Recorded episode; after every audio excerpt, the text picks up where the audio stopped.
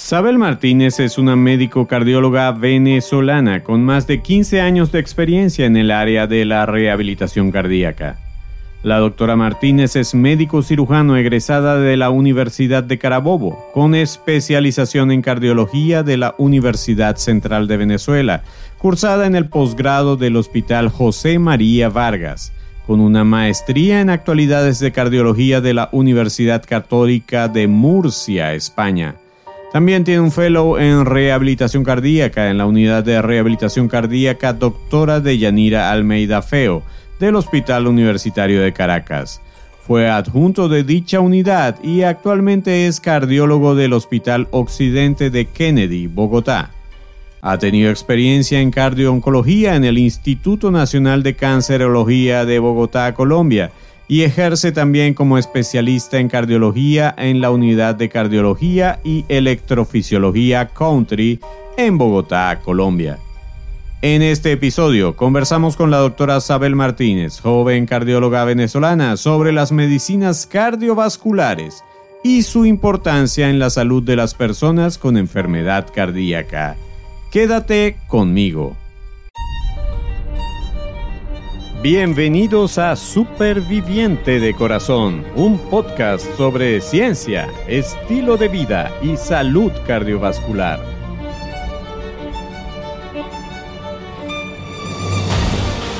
Soy tu anfitrión, Enio Sánchez Brososki, fisioterapeuta cardiovascular y escritor.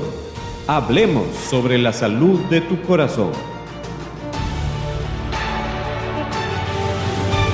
¿Listos para empezar? Este podcast contiene información sobre temas relacionados con la salud y la enfermedad, pero no pretende en ninguna manera sustituir el consejo de tu médico tratante o de algún otro profesional de la salud. Hola, ¿cómo estás? Bienvenido, bienvenida al episodio número 14 de tu podcast de salud cardiovascular, Superviviente de Corazón. Estoy muy contento de que este podcast esté llegando a tus oídos, a tu mente y lo más importante, a tu corazón. Como te comenté en el inicio, hoy conversaremos con la doctora Sabel Martínez, quien muy amablemente aceptó atender a nuestra invitación en Superviviente de Corazón. Doctora Martínez, ante todo quiero darle la bienvenida y reiterar mi agradecimiento por su tan gentil disposición a colaborar en la formación del superviviente. Quisiera comenzar la entrevista pidiéndole que me cuente algo sobre usted, que nos permita conocer un poco más de cerca su historia de vida en relación con el tema que trataremos. Cuénteme, ¿cómo comenzó su interés en la cardiología y en particular en la rehabilitación cardíaca? Hola, hola. Bueno, primero que todo, muchísimas gracias por la invitación un placer estar acá y compartir un poquito de los conocimientos que uno tiene para todo el público en general. Bueno, ¿cómo comenzó mi interés a cardiología? Resulta que cuando estaba estudiando medicina y a medida que uno pasa por las diferentes pasantías, me llamó muchísimo la atención la, la parte cardiovascular, lo que es cómo funciona el corazón, la parte de cómo ese órgano tan pequeño es uno de los órganos más importantes del, organismo. Y eso hizo que me especializara en el área de cardiología. Ya estando haciendo mis pasantías por cardiología en el posgrado, me llamó muchísimo la atención y me encantó también lo que es la prevención cardiovascular, en donde si bien sabemos que las enfermedades cardiovasculares, y eso puede sonar muy trillado, pero si son las principales causas de mortalidad y de morbilidad a nivel mundial, eso hace que también podamos nosotros prevenir, podamos prevenir ese tipo de afecciones cardíacas y eso fue lo que más me hizo como que abordar más el campo de la rehabilitación cardiovascular, en donde se pueden dar muchísimas herramientas a todas las personas que hayan padecido de una afección cardiovascular y también a prevenirlas en aquellas personas que tengan alguno de esos factores de riesgo para evitar complicaciones cardiovasculares.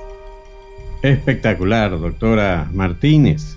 Ahora quisiera preguntarle también, ¿podría describirle a quien nos escucha cuáles son las principales medicinas que los cardiólogos indican a sus pacientes? ¿Hay alguna clasificación para eso? ¿Todas las medicinas hacen lo mismo o tienen diferentes funciones? Uy, son muchísimas.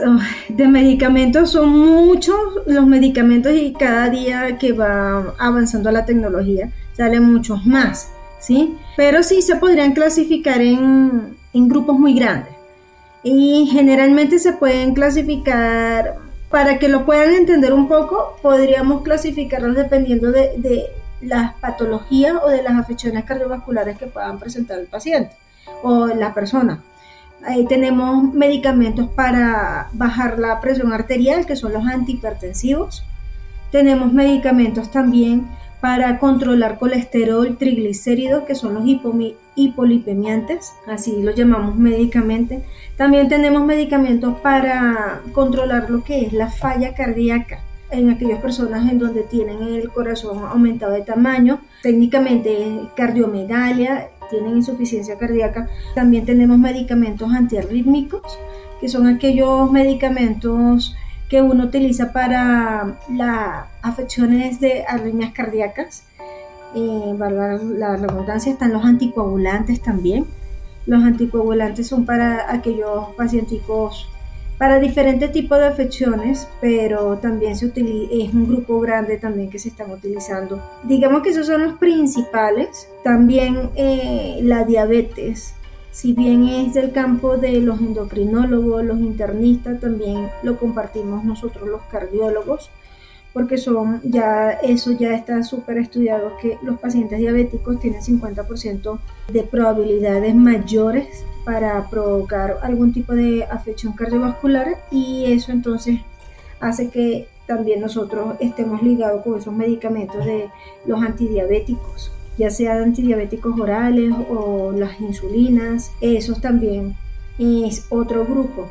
Pero de medicamentos hay muchísimos y por eso es que nosotros tenemos que individualizar a cada persona para saber qué medicamento es más conveniente para este, combatir algún tipo de complicación que pudiese presentar esa persona. Aparte de ello, existen también, bueno, hay en el advenimiento ahorita hay muchos más medicamentos que todavía están en, en ensayos generales en donde también prometen a combatir también ciertas afecciones específicas del corazón, que bueno que en su momento ya saldrán y podríamos hablar de ellos después. Perfecto, doctora, muy bien, excelente. Ahora, ¿las medicinas para el corazón requieren una prescripción médica o una persona las puede tomar así por su cuenta? ¿Cómo es eso? No, claro, claro que todos los medicamentos necesitan una prescripción médica, porque es como lo que te estaba comentando.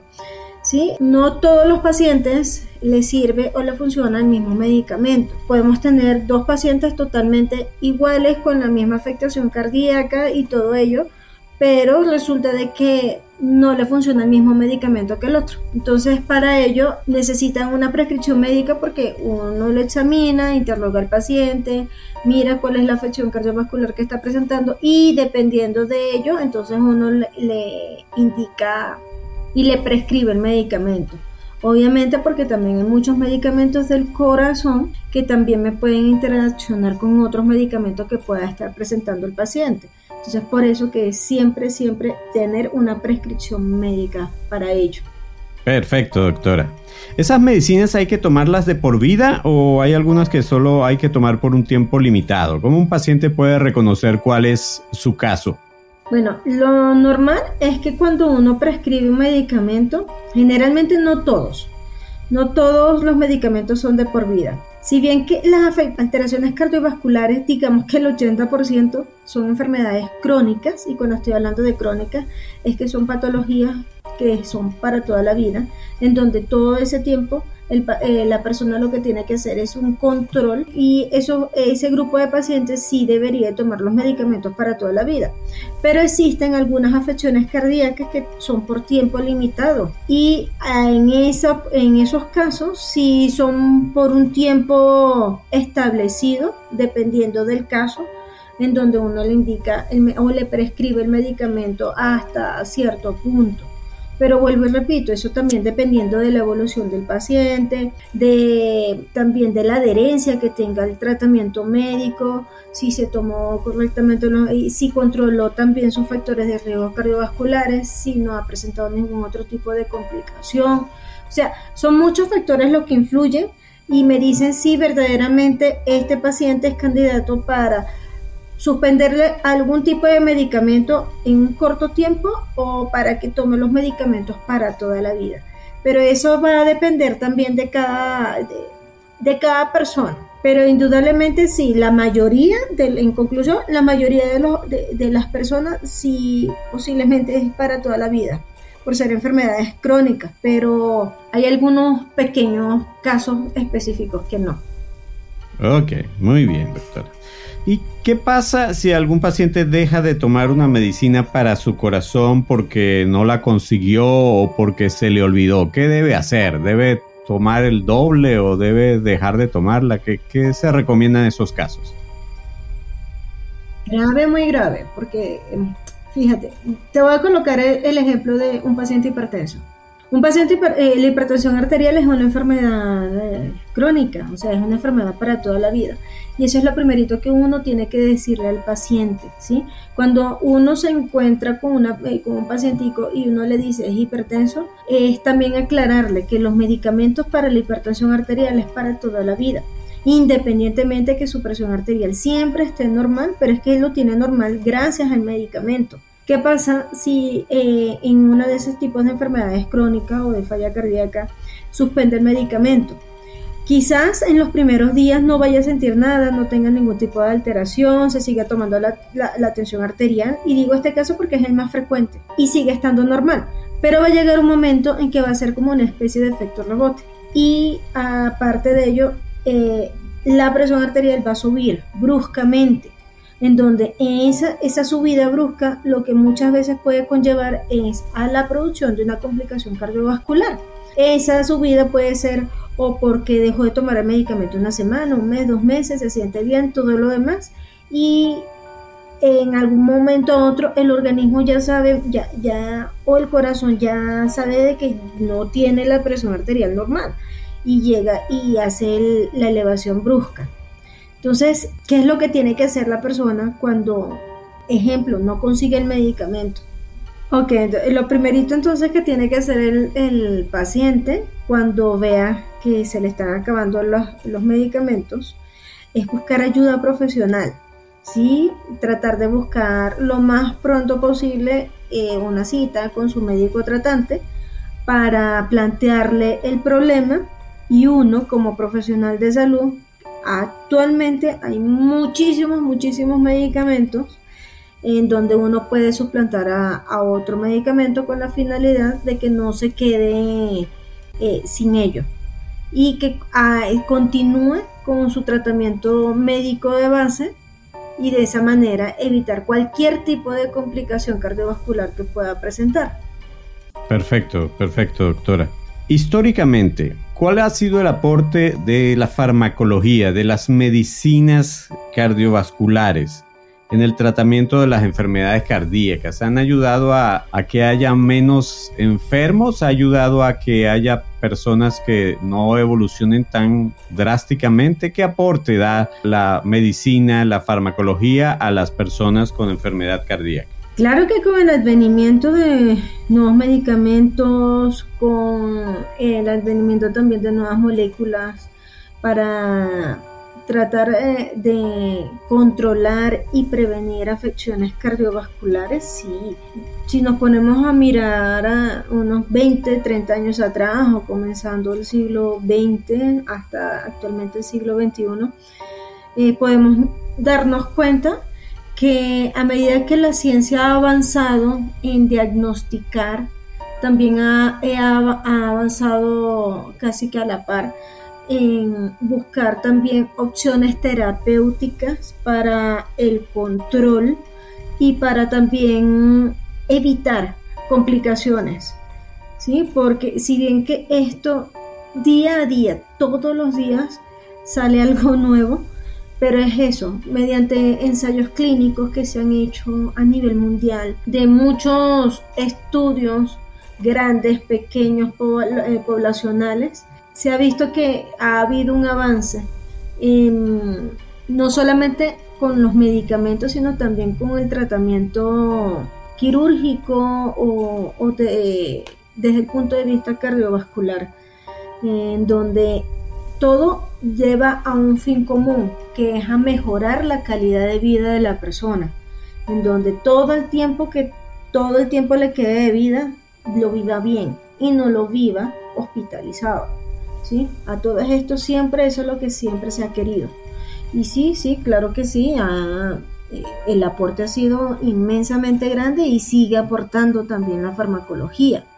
Muy bien, doctora Martínez. ¿Y estas medicinas, las medicinas cardiovasculares, producen efectos adversos? Y en dado caso, ¿qué debe hacer un paciente que tenga algunos de estos efectos no deseados? ¿Cómo, cómo se resuelve eso? Bueno, eh, te hablo que los medicamentos de cardiovasculares, eh, los de primera línea, ellos sí generalmente producen algunos efectos adversos. Por hablarte de uno de, los tantos, el enalapril me puede producir tos seca. Muchos beta bloqueantes como el atenolol, metoprolol, bisoprolol, carvedilol, en algunos pacientes le produce disfunción eréctil. Ojo, a todos estos yo no estoy diciendo que a todos les tiene que producir algún tipo de efecto adverso, sino que cada vez que uno prescribe un medicamento o varios medicamentos, uno tiene, o particularmente yo le explico para qué le estoy indicando ese medicamento y qué efecto pudiese presentar ese, eh, con ese medicamento, para que esté pendiente uno, para que no se asuste y dos, para que entonces pueda identificar en caso tal de que tenga algún tipo de efecto adverso y lo pueda entonces posteriormente comunicarlo con uno que es el médico tratante.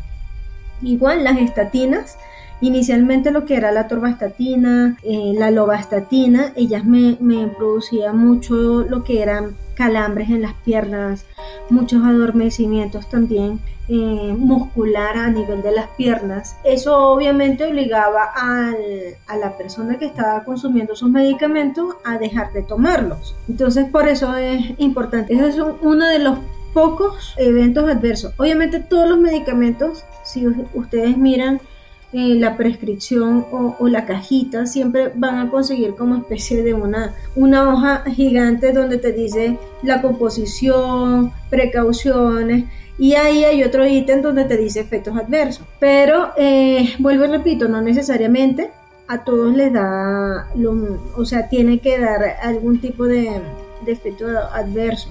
Igualmente los anticoagulantes me pueden provocar moretones, pueden producir eh, hematomas eh, sin haberse golpeado ni nada de ello, y ese es un evento adverso. Es por ello que es importantísimo que nosotros como médicos poderle comunicar eso al paciente para que ellos estén al tanto y estén pendientes de ello. Entonces, ¿qué pueden hacer ellos si ellos tienen alguno de esos efectos no deseados? Simplemente, insisto, comunicarse con su médico tratante. Por eso es importantísimo esa comunicación estrecha, y esa confianza que tiene que tener esa relación médico-paciente, porque es la única forma de poder eh, que la persona con afectación cardíaca pueda tener eh, una capacidad de éxito en cuanto a la primero en la adherencia de su tratamiento médico de base y de esa manera tener una mejor calidad de vida de la manera más cardiosaludable posible.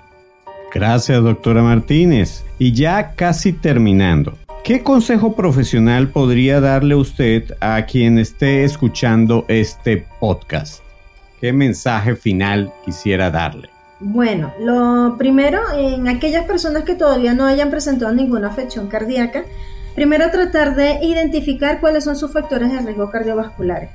Así se sientan perfectamente bien, que estén haciendo su vida cotidiana, siempre tienen que tener en cuenta qué factores de riesgo cardiovasculares tengo para poder corregirlos y de esa manera evitar alguna afectación cardiovascular a mediano o a largo plazo. Rápidamente Siempre tengo que estar eh, em, mirando ocasionalmente cómo tengo yo mi presión arterial, cuáles son mis valores de colesterol triglicéridos, tengo que ver si estoy con sobrepeso o no, tengo que también estar mirando mis niveles de azúcar en sangre y más si tengo antecedentes. Si yo sé que yo tengo unos padres que son hipertensos, si sé que tengo padres diabéticos, eh, yo tengo que, independientemente que sea bastante delgado, que, que esté en una vida activa, que fabuloso que lo siga así, pero uno siempre tiene que estar muy muy pendiente de eso, porque independientemente eh, a medida que uno va avanzando en edad, también el organismo va envejeciendo conjunto con uno y la capacidad de funcionabilidad del corazón obviamente no va a ser la misma que hace 10 o 20 años atrás. Entonces, mientras mejor nos comportemos con nuestro corazón, con nuestro sistema cardiovascular, voy a tener menos probabilidad de alguna afectación cardiovascular a mediano o a largo plazo. Y en aquellas personas que ya padecieron de ello, que ya presentaron un infarto, una, eh, una, enfermedad cerebrovascular, algún tipo de estenosis o alteración vascular periférica. En esos pacientes también eh, saber identificar sus factores de riesgo cardiovascular para no volver a caer en las mismas alteraciones o en las mismas complicaciones cardiovasculares que estaba presentando. Y segundo, ser muy, muy adherente al tratamiento médico. Ver que esos medicamentos que uno le prescribe no es por prescribir, sino que todos tienen su fin común, todos tienen una funcionabilidad en su organismo para que puedan seguir haciendo su vida cotidiana normal. Y a todos esos grupos, a todas las personas, es tratar, lo mejor de todo es tratar de vivir de una manera más cardiosaludable. Mientras nosotros tengamos o mientras eh, podamos implementar como rutina básica la actividad física, con esto no, eh, y a mis pacientes les digo, ojo, no estoy diciendo de que se meta en un gimnasio dos, tres horas, pero sí por lo menos que se mantenga activo, que le dedique, aunque sea 30 minutos diario a su organismo, que eso se lo va a agradecer muchísimo. Aparte de ello, las personas que fuman, dejar de fumar, porque sabemos bien que el cigarrillo no es solamente cáncer de pulmón, ya se ha establecido que no solamente es allí, es también afectación cardiovascular, me aumenta la aterosclerosis, eso hace también muchas veces que me produzca los infartos. Entonces es esa parte de, de un poquito más de conciencia, de saber qué es lo que yo quiero, si yo quiero vivir bien o si yo quiero en un futuro estar siempre en un hospital o en una clínica. Eso es lo que más les aconsejo, tratar de quererse uno mismo y para empezar a quererse uno mismo, uno tiene que primero identificarse y mirar a ver qué probabilidades tengo desde el punto de vista cardiovascular de poder padecer alguna afectación. Y si veo de que tengo muchísimos factores de riesgo cardiovascular, obviamente un chequeo médico, que eso no cuesta mucho. El chequeo médico tampoco les estoy pidiendo de que vayan todas las semanas, pero que se chequeen aunque sea una vez al año eh, a aquellas personas que no hayan presentado ningún tipo de afectación, está súper, súper bien. Pero bueno, es mi consejo y cualquier cosita, bueno, eh, están, estamos nosotros los profesionales de salud que podemos brindarle una mano amiga y apoyarlo y también tratar de todas esas dudas que tienen aclararlas en todo lo que se pueda. Perfecto, doctora Martínez, muy agradecido. ¿Podría para terminar entonces darle a los supervivientes las coordenadas, alguna coordenada, cómo puede usted ser contactada? ¿Hay algún correo o alguna red social que usted tenga disponible para dar a los amigos supervivientes?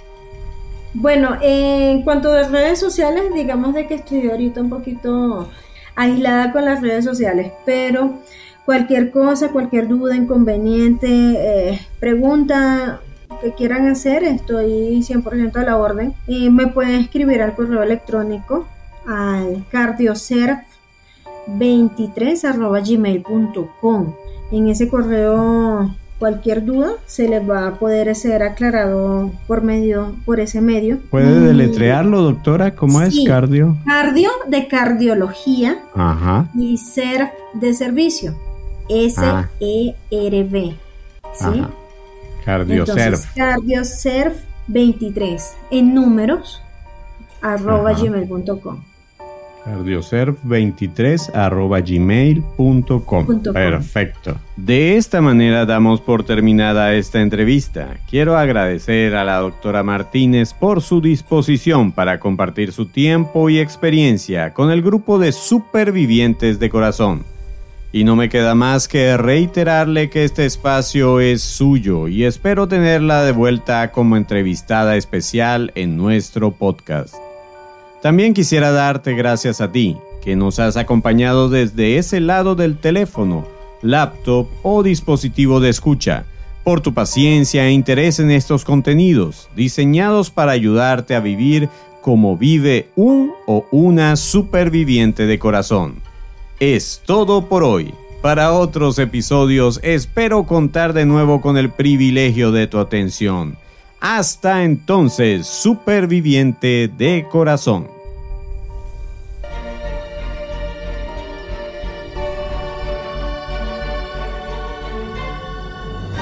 Por hoy llegamos al final. Gracias por tu amable atención. Si te gustó este episodio, suscríbete y descarga otros episodios. Síguenos en nuestras redes, comparte el podcast con otras personas y si quieres, califícanos con 5 estrellas. Eso es de mucha ayuda en esta labor. Busca más información y recursos en nuestra página web www.super-viviente.com Recuerda que superviviente son dos palabras y super lleva tilde. Hasta el próximo episodio, donde seguiremos hablando con fundamento sobre la salud de tu corazón.